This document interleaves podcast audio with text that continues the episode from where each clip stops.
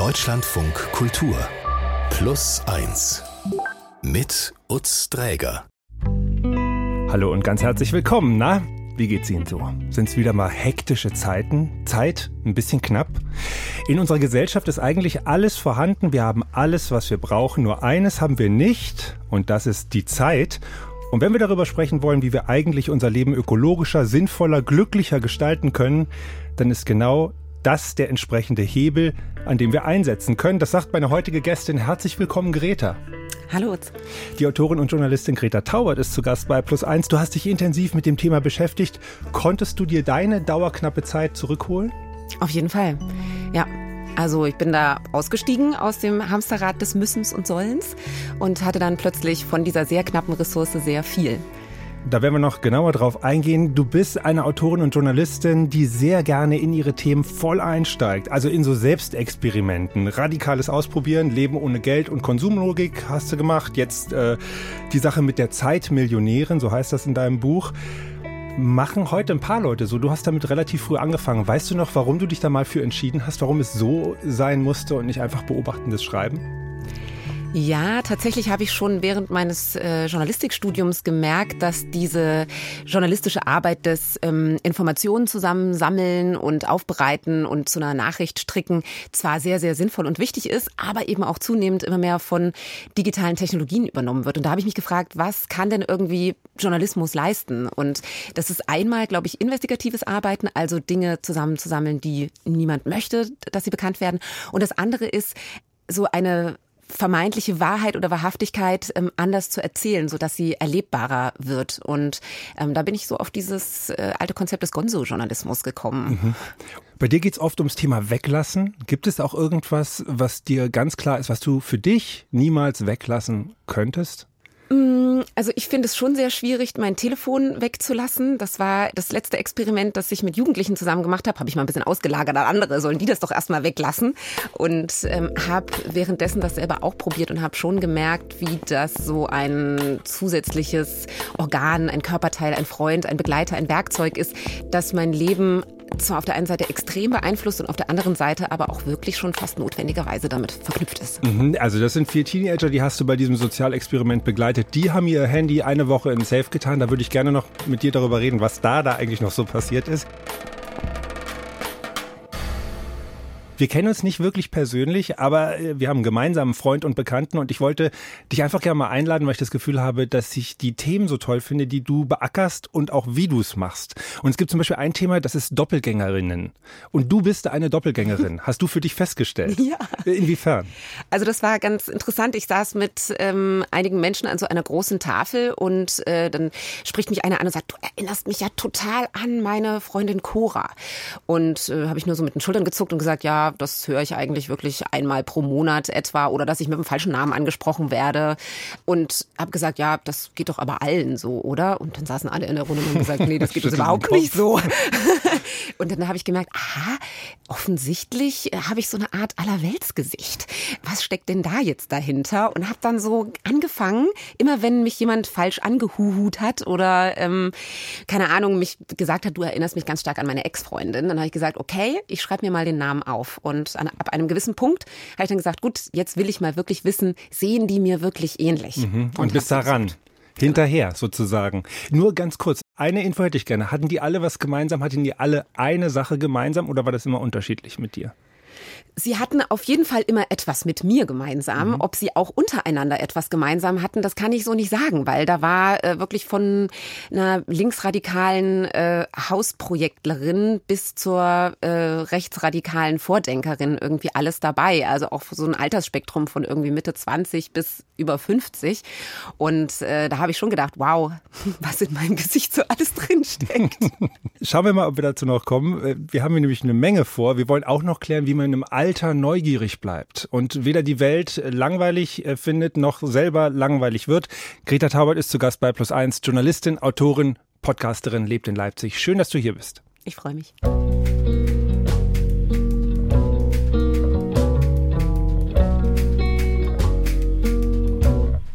Liebe Greta, ich will raus aus dem Hamsterrad. Das ist so ein Gedanke, den glaube ich sehr viele erwachsene Menschen gar nicht so selten haben. Du hast den für dich mal beschrieben als ein in mehreren Hamsterrädern sein, die dir zu viel wurden. Ich glaube, die, die Formulierung war, die Ballung an Hamsterrädern hat sich wie ein Schleudertrauma bei dir angefühlt. Was waren das für Hamsterräder damals? Ich glaube, dass es in bestimmten Phasen des Lebens unterschiedliche Hamsterräder gibt, in die man reinkommt. Und äh, wenn man äh, aus dem Studium rauskommt, anfängt irgendwie äh, im Beruf zu arbeiten, so äh, versucht da vorwärts zu kommen, ja, dann nimmt man ja schon einen gewissen Speed auf. Dann äh, kommt aber noch irgendwie Partnerschaft, äh, Familie, besonders irgendwie mit Kindern, die halt irgendwie die ganze Zeit nochmal ganz andere Rhythmen und Bedürfnisse haben. Freunde, ähm, ehrenamtliche Projekte, politisches Engagement, auch mal ab und zu ein bisschen Sport machen. Und dann habe ich auch noch Zeitungen abonniert, die muss ich auch noch lesen. Mhm. Und das heißt, das türmt sich irgendwie so aufeinander auf. Und das sind aber alles Dinge, die ich liebe, die ich wahnsinnig gerne mache. Und deswegen klingt immer so ein Hamsterrad des Müssens eigentlich nach einer Zumutung. Ist aber gar nicht so, weil jedes einzelne für sich genommen ist ja etwas, das ich mir selbst ausgesucht und gewählt habe. Aber zusammengenommen, ja, ich stelle mir da wirklich immer wie so ein Hamster vor, der dann da so, so mitgeschleudert wird. Mhm. Und dann äh, beschreibst du das alles auch so in deinem Buch im Club der Zeitmillionäre und da fasst du 2015 etwa, also etwas vorher, den Gedanken, okay, ich will da raus. Ich will diese äh, Hamsterradisierung meines Lebens nicht mehr in der Form. Was genau sollte passieren? Ich habe ja vorher ein Experiment gemacht, da bin ich aus der Konsumgesellschaft ausgestiegen. Das heißt, ich habe versucht, irgendwie ohne Geld zu leben und herauszufinden, was ich eigentlich wirklich brauche.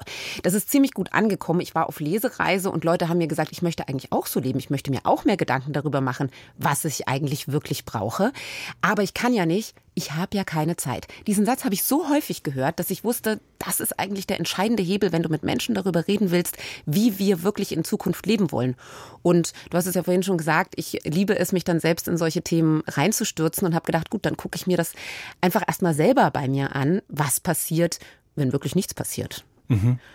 Und wie bist du dabei vorgegangen? Also du bist ja vor allem dann aus dem Job erstmal ausgestiegen oder aus den Jobs. In deinem Fall als freie Journalistin und Autorin ist das ja immer eher ein großes Mosaik. Genau, also es ist vielleicht deswegen nicht so äh, krass, wie wenn jemand in der Sparkasse arbeitet und dann wirklich sagt, ich kündige jetzt, sondern ich habe ähm, einfach keine neuen Aufträge mehr angenommen und das ist aber auch für Menschen, die irgendwie nur für sich selbst verantwortlich sind, ein ganz schön dickes Ding, weil dann ruft da jemand an und hat wirklich ein richtig gut, ein gutes Projekt irgendwie, was ich gerne machen würde. Und dann halt zu sagen, nein, ich möchte lieber nicht, also wie Bartleby äh, das sagt, ja, I prefer not to. Ähm, das hat jedes Mal auch wehgetan, zu wissen, ich, ich mache das jetzt nicht, ich mache jetzt gar nichts. Aber was hat wehgetan? Die Arbeit nicht zu tun oder dass die Person vielleicht nicht wieder anruft oder dass möglicherweise jemand anders diesen Job haben würde, würde. Was hat dir tatsächlich da am meisten wehgetan? All das zusammengenommen. also natürlich die Angst, merkt das überhaupt jemand? Braucht das überhaupt, was ich mache? Aber auch ähm, Mist, ich hätte das wirklich total gerne gemacht. Was tue ich hier eigentlich? Und dann eben auch zu sagen, ich gehe nicht mehr irgendwie zu irgendwelchen Sportdates. Ich, also ich ähm, mache jetzt einfach erstmal nichts mehr und habe mich auf so eine Bank gesetzt in meiner Straße und habe mir da immer ein Käffchen mit hingenommen und saß dann da so kloscharmäßig wirklich rum. und was ich ganz interessant fand, du schilderst, dass ähm, du gedacht hast, die Leute sind irritiert oder beängstigt, wenn du sagst, du hast das vor. Und das aber von Familienmitgliedern äh, und Freunden eigentlich nur auf die Schulter äh, geklopft bekommen, auch von Kollegen, ist doch eine super Idee. Ja, ja, also finden alle gut. Genau. Wollen eigentlich alle vielleicht auch ein Stück weit.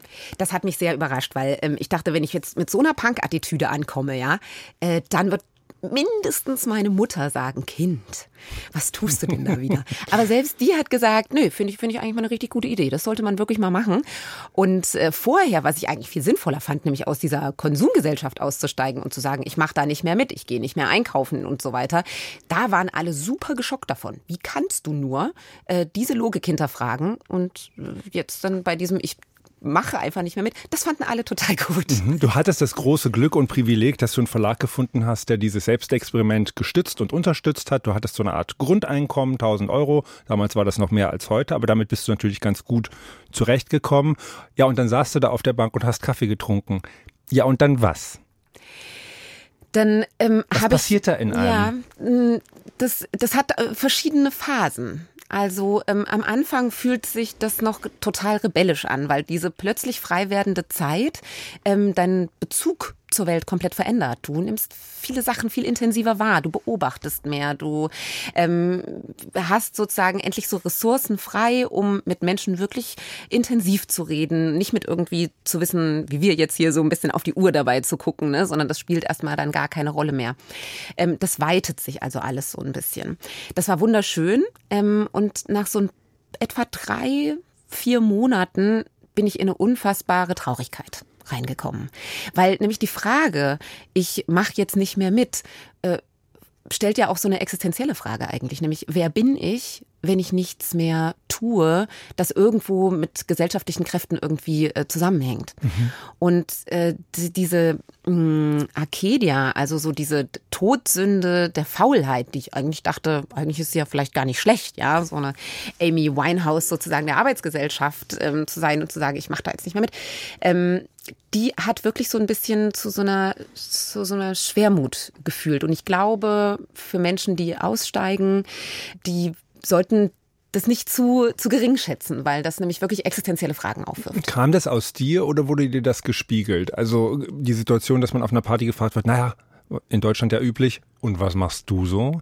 Äh, ist das das, was wehgetan hat? Oder war aus dir selber so ein bisschen die Frage, okay, wo gehöre ich hier eigentlich hin? Nee, das kam schon mehr aus mir selber raus, weil ähm, ein Party-Talk kann ich immer noch gut in meine eigenen Richtungen lenken. Genug erlebt. Ja, aber ähm, so diese wirklich sich selbst befragen, ähm, wer, wer bin ich, wenn ich nicht arbeite, ist besonders eben in diesem protestantischen Deutschland, aus dem irgendwie diese, diese Arbeitsethik irgendwie auch herauskommt. Ne? Äh, erst wenn ich gut abgeleistet habe, dann bin ich irgendwie wertvoll. Und das ist so tief ja irgendwie auch in uns verankert, ähm, dass, dass mich das schon ganz schön getroffen hat, ja. Mhm. Und dann lief dieses Experiment im Grunde genommen anders als gedacht. Äh, und es hat vor allem nicht so lange gedauert und du bist zurück in eine Form des Arbeitens gekommen, aber verändert, kann man sagen. Ja, also ich habe gemerkt, dass ähm, wofür ich doch irgendwie vielleicht, also es klingt jetzt ein bisschen transzendental, aber wofür ich irgendwie hier bin oder was mir wirklich Spaß macht und was ich vielleicht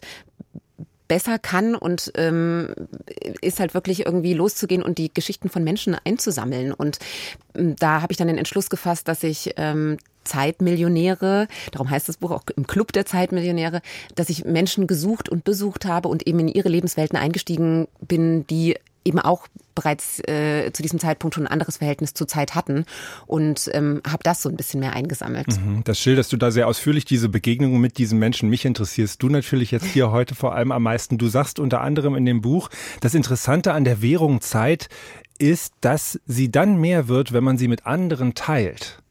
Ja.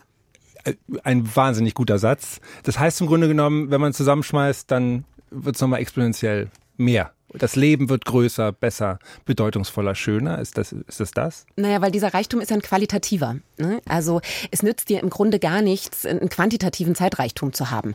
Also das wäre so ähm, Rentner oder arbeitslose Menschen oder so, die sagen, das ist überhaupt gar nicht schön, so viel Zeit zu haben. Ähm, ich würde eigentlich gerne ein bisschen mehr Zeitarmut haben. Da merkt man schon, das ist eine ganz schwierige Ressource, mit der man umgeht, die sich eben mit Geld gar nicht so vergleichen lässt. Wir können sie nicht speichern, wir können sie nicht anhäufen. Ähm, ähm, ich kann nicht sagen, heute mache ich schnell, aber morgen habe ich dann viel Zeit. Das verändert nichts daran, wie ich diese Zeit in diesem Moment empfinde. Mhm. Und darum geht es da ganz, ganz stark darum, ähm, habe ich, also empfinde ich in der erlebten Zeit eine gewisse Fülle. Mhm. Und wie war das Zurückkehren dann? Also bist du im Prinzip, du hast gesagt, diese Erkenntnis war für dich dabei. Hattest du die Erkenntnis mit dem, dass du jemand bist, der gerne die Geschichten von Menschen aufsammelt, eigentlich nicht auch schon vorher? Ja, aber es ist ja schön, das äh, sozusagen dann nochmal vertiefen zu das können. Das war dir dann ganz klar. Und vor allem auch, ähm, also so ganz normal kehrt man ja nicht wieder zurück. Ne? Also solche Verzichtsexperimente, äh, die sowas wie ein Jahr dauern, die verändern dich immer äh, eigentlich in den Grundfesten. Und ähm, ich würde sagen, ich kann mir jetzt nicht vorstellen, acht Stunden am Tag zu arbeiten. und ich kenne auch die Leute, die halt wirklich mal ausgestiegen sind, die, die sagen das alle weil du dann plötzlich gar nicht mehr weißt, wieso sollte ich das tun. Und ich ähm, erlaube mir viel stärker irgendwie zum Beispiel in Rhythmen zu arbeiten. Ich habe irgendwie gelernt, wann sozusagen meine Leistungszeiten sind und wann nicht, ähm, wie ich die gestalten kann und die verteidige ich auch. Also dann halt zu sagen, nö, ich, ich, ich möchte halt nicht von anderen fremdbestimmt werden in, in dieser wertvollen, eigentlich in der wertvollsten Währung, die wir haben. Das wissen wir ja alle. Mhm. Ist auch total gerecht, weil wir alle wissen nicht genau, wie viel Lebenszeit wir ähm, haben. Und wir haben alle immer 24 Stunden am Tag. Und was wir mit dieser Währung machen, ja, das ist wirklich, ähm, das können wir äh, zumindest zu einem gewissen Grad selbst äh, gestalten. Mhm. Du hast das riesige Glück, dass du einen Job hast, wo du das dir so ein bisschen selber einteilen kannst. Das geht ja auch gar nicht allen so und dass du auch materiell genug hast, dann sozusagen so dein Leben weiterzuführen. Aber ist es wirklich so, dass man jetzt sagen kann, nach diesem großen Experiment lebst du ein anderes Leben oder bist du eigentlich schon wieder auch zurückgekehrt und manchmal ärgerst du dich über die Uhr, auf die du schaust oder den äh, Kalender, der sich bei dir mit Ding Dong morgens meldet. Sie haben heute vier Meetings. Gehen Sie es gelassen an. Mm, ja, also ich bin natürlich auch wieder, ich merke, dass ich häufiger das Wort muss wieder benutze. Und das ist zum Beispiel manchmal schon wie so eine kleine Übung. Wenn ich merke, ich sage jetzt ganz viel muss, frage ich mich, ist das jetzt wirklich eine Muss-Kategorie oder will ich das eigentlich wirklich? Und nur dieses kurz hinterfragen, ob das was Selbstgewähltes ist, verändert dann auch, wie ich mich dazu verhalte. Also ich würde schon sagen, dass dieses Experiment bis heute andauert. Ich kann das gar nicht abschließen, sondern das ist eine fortwährende Übung. Ähm, und manchmal gelingt es mir besser und manchmal schlechter.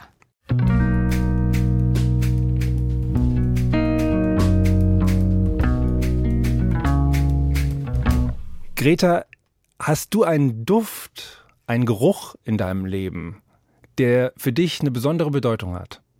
Das hm. Wohnzimmer zu Hause früher, die Socken deines Freundes, deines ersten, oder? Ich weiß es nicht genau.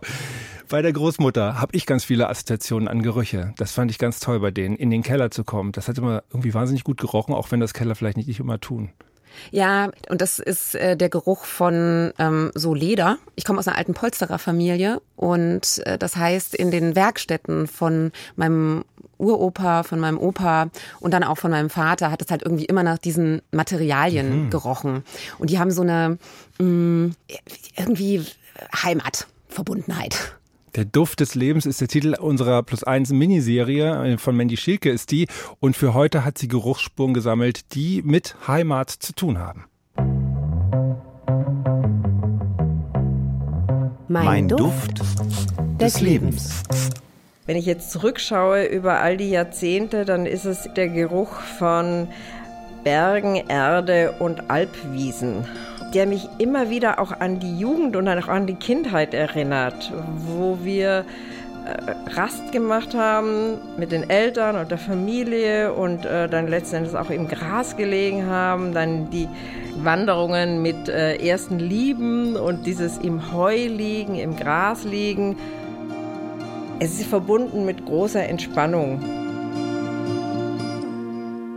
Also ich bin dann mit 18 Jahren nach Innsbruck gegangen zum Studieren, dann nach Wien, von Wien direkt nach Berlin. Und hier lebe ich schon seit einigen Jahrzehnten, aber die Sehnsucht nach dem Geruch ist immer wieder da. In Berlin habe ich den Geruch am ehesten noch wahrgenommen im Grunewald. Wo ich es auch noch wahrgenommen habe, den Geruch, das war in der DDR. Ich bin öfters in Spreewald gefahren und dort gab es auch hin und wieder dieses, dieses Sommer und es ist heiß und es gibt viel äh, frisch gemähtes Gras und eben auch Wald und Wasser. So sehr ich die Großstadt liebe, aber ich möchte nie auf diesen Geruch in den Bergen und überhaupt auf die Berge verzichten.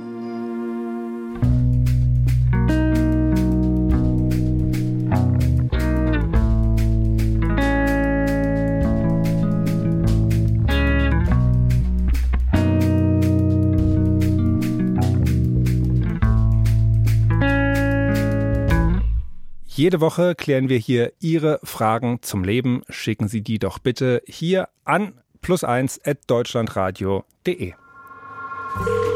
Plus 1. Die Antwort.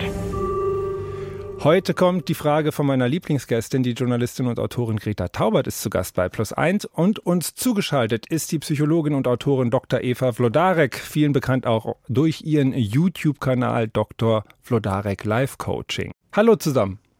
Ja, hallo Herr Dräger und hallo Frau Taubert. Hallo. Greta, du hast eine persönliche Frage von dir mitgebracht. Magst du sie formulieren?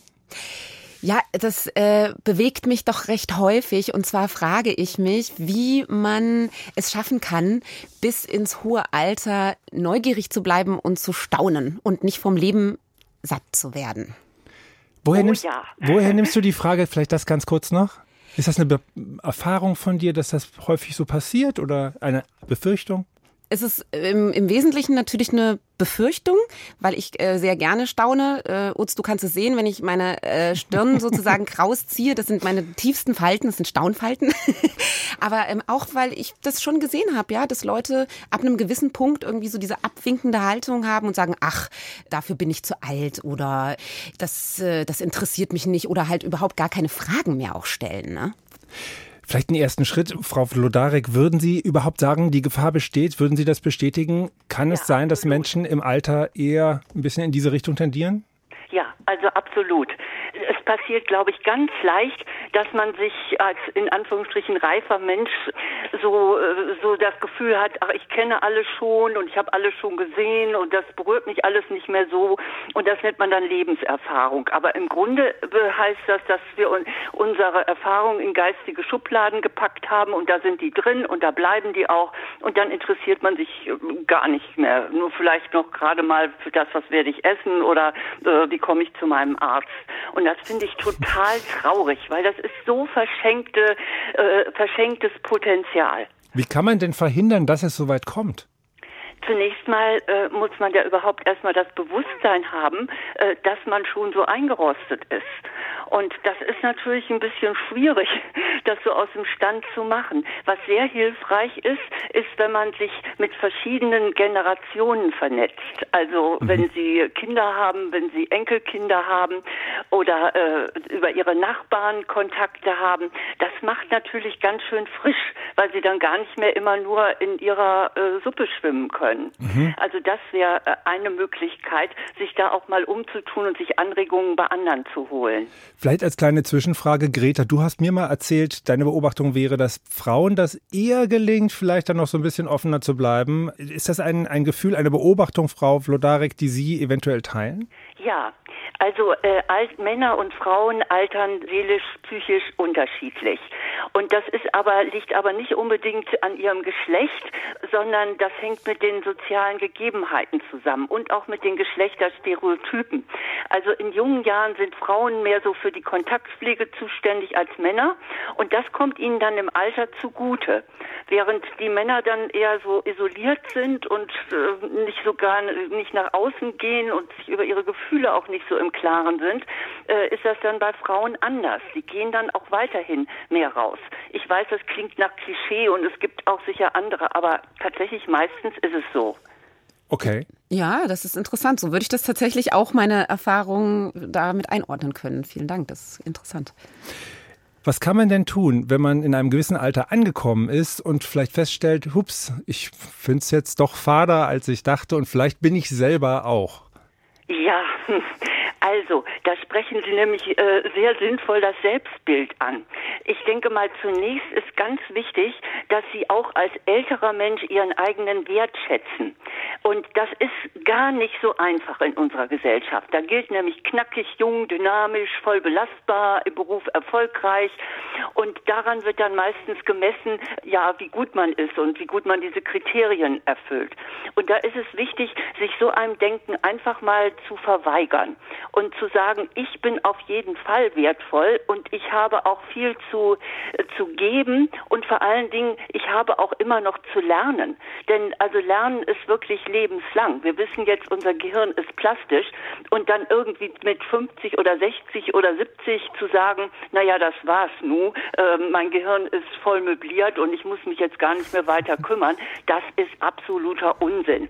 Also äh, Sie merken, ich bin da schon sehr, ich setze mich da sehr für ein, dass auch gerade ältere Leute entsprechend wach bleiben und offen bleiben und weiterkommen. Gibt es dann oder gäbe es denn sowas wie eine tägliche Übung oder eine, eine Routine, die ich mir zulegen kann, um einfach diese Offenheit auch für mich zu zelebrieren und zu bewahren? Oh ja, Also mein Lieblingsrezept heißt jeden Tag ein Risiko.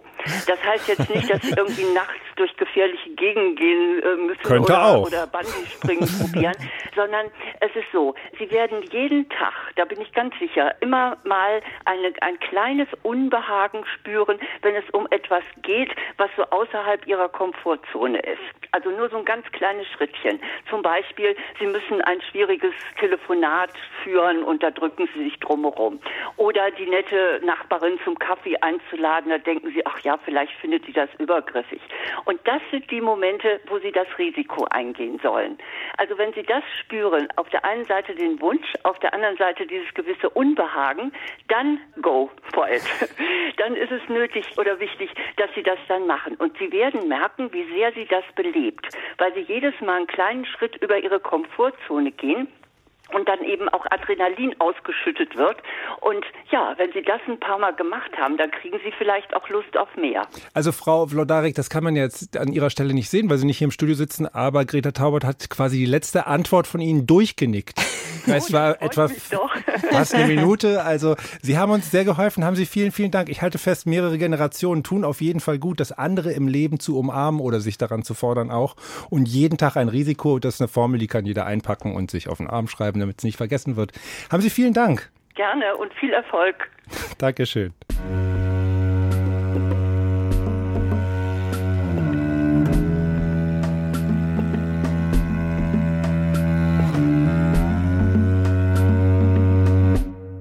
Wenn Ihnen jetzt jemand sagt, kommen Sie mal, wir schließen Ihr Handy für eine Woche in einem Tresor weg und gucken da mal, was so passiert, hätten Sie da Lust drauf? Und was würden Sie tun?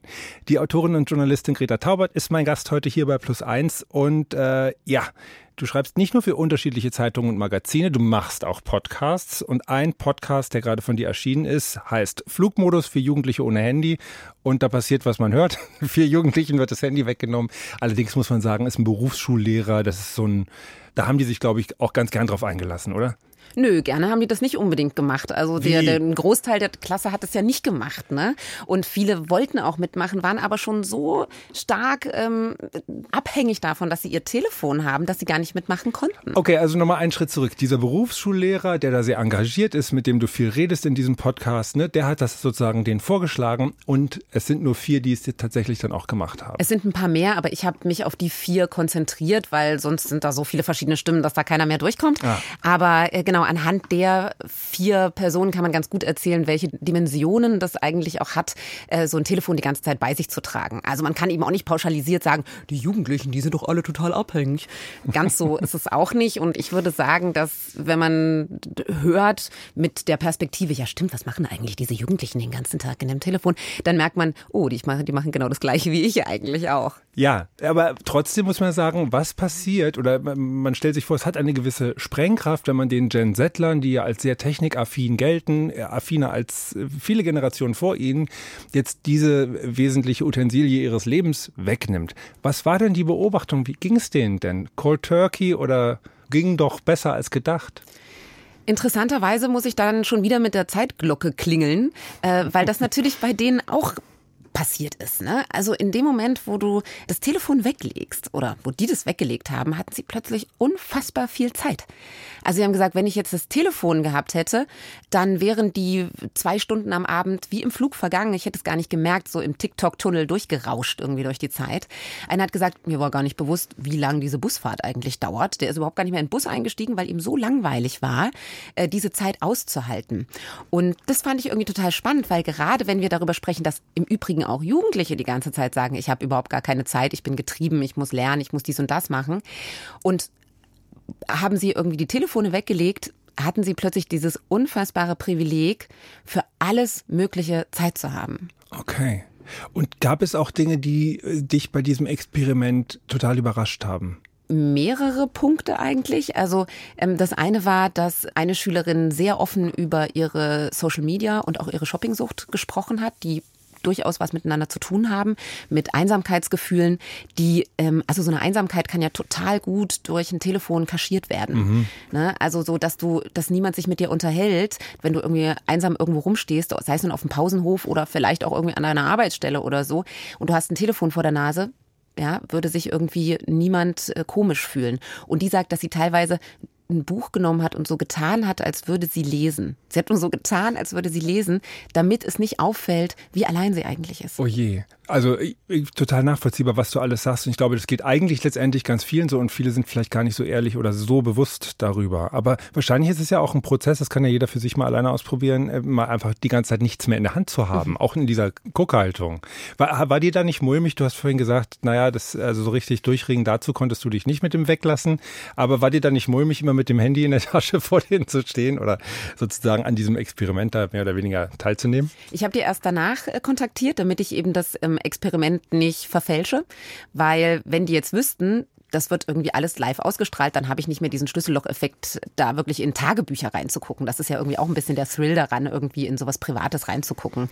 Genau, und danach haben wir uns größtenteils über das Telefon auch wieder zusammen kontaktiert. Ja. Und wie war das, als der Safe wieder aufging? Ein Riesenhallo, Tränen, 8435 äh, Telegram-Nachrichten und drei Wochen wegschließen, damit man die überhaupt bearbeiten kann? Oder was ist dann passiert? Das kann ich jetzt natürlich nicht verraten, weil die Leute müssen das durchhören. Sechs Folgen. Geht aber ganz schnell. Flugmodus für Jugendliche ohne Handy gibt es in der ARD Audiothek zum Nachhören. Wenn man jetzt ein Handy immer noch hat, äh, du hast mir mal ein witziges Spiel erzählt, was du mit deinen Freunden zu spielen pflegst. Flaschendrehen mit Handy? Nee, wie funktioniert das? Digitales das Flaschendrehen, ja. Sehr fasziniert. Weil Flaschendrehen, da denkt man so, ja, das fand ich mit 17 auch noch herausfordernd, als ich in Marianne verliebt war und das keiner wissen durfte. So, aber das ist jetzt vielleicht dann doch äh, nochmal Next Level. Kannst du es vielleicht mal ganz kurz, wenn du magst, die Spielregeln erklären? Das ähm, habe ich lustigerweise mit unserem gemeinsamen Freund, äh, der mich hierher gebracht hat, äh, zusammen entwickelt. Grüße an Jochen. Ähm, ja, Grüße, Jochen. und also wir spielen das dann schon mit einer Flasche, weil sich das Telefon gar nicht so gut dreht. Mm, und da, wo also dann der Flaschenhals hin zeigt, da darf man dann sagen, ich möchte gerne bei Telegram die im zweitletzten Chatverlauf die dritte Nachricht wissen. Okay, man weiß nicht, mit wem da gechattet wurde und worüber gesprochen wurde, weil das guckt man ja nirgendwo nach. Aber dann kann man sozusagen bei seinem besten Kumpel in den, sagen wir mal, ich sag mal, Dialog mit der Ex-Freundin über, kannst du bitte den Kater abholen? Genau. Nachlesen. Es, ähm, spannend sind Notizen, auch ganz häufig. Notizen-App empfehle ich auch. Ähm, Browserverlauf ist ähm, auch ganz interessant. Ähm, und es ist lustigerweise ist ganz, ganz viel Profanes dabei. ähm, aber trotzdem, wenn man, man muss sich immer noch so ein paar Wildcards mit einladen, also die man überhaupt nicht kennt, weil dann äh, lernt man so ganz randomisiert Menschen kennen, über das, was sie, worüber sie sich mit ihrer Mutter unterhalten. Und wir reden dann natürlich immer so ein kleines bisschen über den Kontext auch. Und das ist eine wunderbare Art und Weise, sowohl seine Freunde als auch irgendwie äh, neue Menschen kennenzulernen und vor allem dieser Kitzel dabei, wo man irgendwie auch denkt, hm, hoffentlich kommt jetzt nicht das und das oder vielleicht möchte ich auch mal jemandem zeigen, was ich da eigentlich in meinem Telefon so drin habe, weil es ist eben eine andere Identität, die wir da im, äh, in unserem Avatar sozusagen aufgebaut haben. Ja, und es ist alles da drin. Also es ist wenig nicht drin, sagen wir es mal so rum. Gab es da nicht auch manchmal Situationen, wo es einfach so ein bisschen eskaliert ist, weil das dann doch eine ganz schöne Ladung hatte, was da hochkam? Ja, das gab's.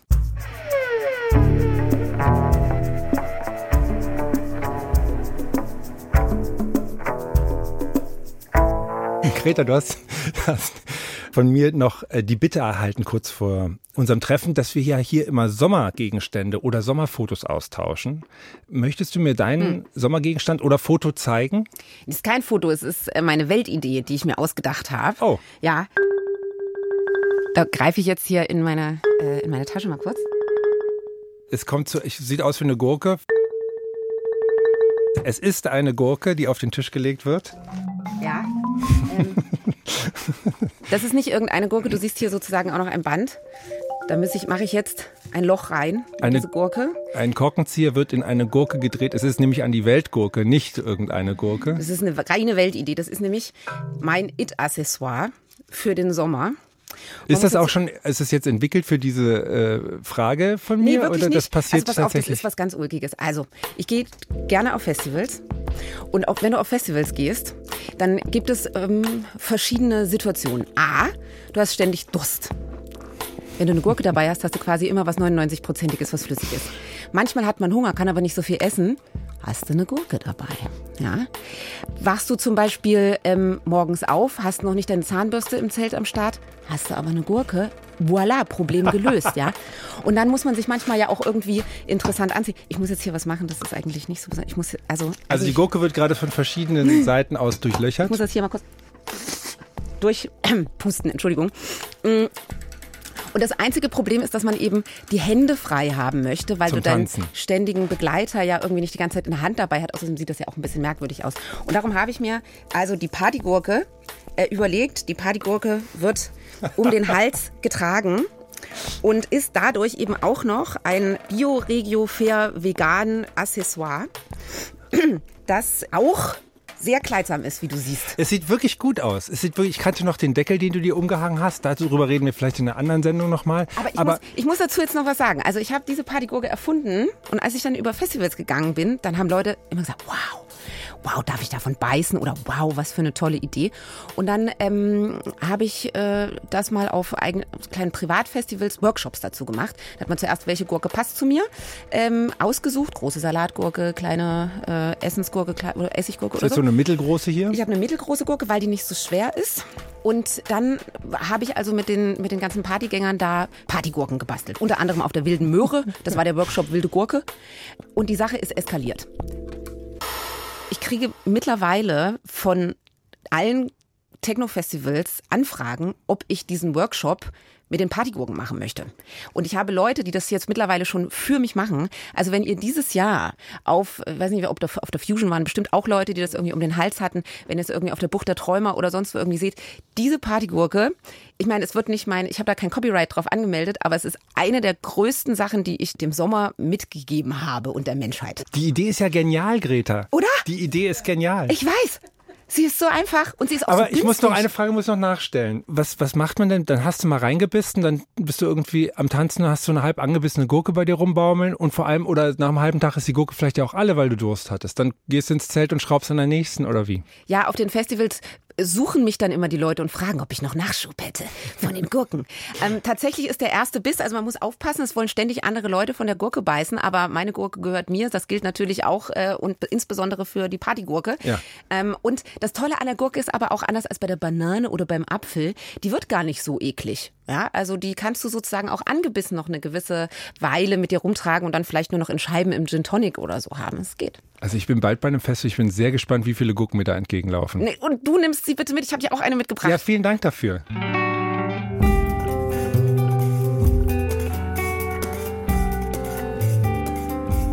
Liebe Greta, das, was du da unter anderem alles ausprobiert hast, Leben ohne Geld, wir haben über Apokalypse jetzt, äh, wo du auch dem Konsum entsagst, gar nicht so ausführlich geredet. Das machen wir vielleicht ein anderes Mal nochmal. Leben mit mehr Zeit. Wenn man das alles so konsequent durchprobiert hat für sich, an welchen Punkt kommt man dann als nächstes? Also du hast das ja alles schon vor zehn Jahren entwickelt, ne? Äh, für dich persönlich, diese Themen. Du bist da selber schon sehr durchgegangen. Aber wo bist du heute? Ich habe schon gemerkt, dass ich viele Themen irgendwie ausprobiert habe in einer Zeit, wo Menschen immer noch gesagt haben, hä, bist du denn irre, warum machst du sowas? Und dann haben sie plötzlich selber angefangen zu preppen oder äh, hatten irgendwie nicht mehr so viel Arbeit, die sie draußen machen konnten. Aber ich glaube, dass ja unsere Welt sich irgendwie auch ständig neue Fragen stellt und da ganz vorn dabei sind natürlich irgendwie ähm, Klimakatastrophe und wie wir damit umgehen und wie wir auch mit einer veränderten Welt dann umgehen, ähm, in der nicht immer wieder alles gut werden wird, sondern in der wir uns vielleicht auch mit irgendwie neuen Umständen, Lebensumständen, anderem Klima, anderem gesellschaftlichen Klima auch umgehen müssen. Also ich denke, die Themen werden mir da nicht ausgehen. Mhm. Würdest du auch darüber reden, was dich aktuell beschäftigt oder gibt es da jetzt so spruchreif noch kein neues großes Greta Tauber-Projekt? Es gibt immer Sachen, die ich so ein bisschen mit mir rumtrage. Da ich ja Deutschlands erste und einzige Utopietesterin bin, bin ich also, habe ich meine äh, seismografischen Antennen natürlich darauf ausgerichtet, welche Narrative lohnen sich in, in Zukunft weiter auszuprobieren. Aber ich glaube wirklich, dass diese aufziehende Dunkelheit, die irgendwie durch diese Klimakatastrophe auch irgendwo über allem schwebt, wie irgendwie die Aschewolken über New York, dass wir da ganz dringend Antworten finden müssen. Und die sind, glaube ich, nicht nur technischer Natur. Ich glaube, das können wir nicht nur durch veränderte CO2-Protokolle und äh, Solaranlagen lösen, sondern wir brauchen da, glaube ich, auch andere innere Resilienzen und wie man die durch ähm, Rituale, durch irgendwie, du hast es ja gemerkt, ich mag natürlich irgendwie auch äh, Spiele und ich mag es irgendwie auch, ähm, sich in Gemeinschaften miteinander zu verbinden und weiterhin diese Lust am Staunen, am Leben irgendwie drin zu behalten, ohne äh, zu verzagen vor der Unmöglichkeit, irgendwie mit dieser Katastrophe umzugehen. Das ist ein ganz kleines Thema. Dem, das versuche ich mal ein bisschen aufzubrechen. Okay, dann danke ich dir vielmals für deinen Besuch und ich danke dir auch für die Festivalgurke. Partygurke. Partygurke, die Partygurke. Die Autorin und Journalistin Greta Taubert war hier zu Gast bei Plus 1. Ich habe mich sehr gefreut. Mach's gut und bis bald, vielleicht ja wieder hier. Ja, vielen Dank für die Einladung. Sehr gerne.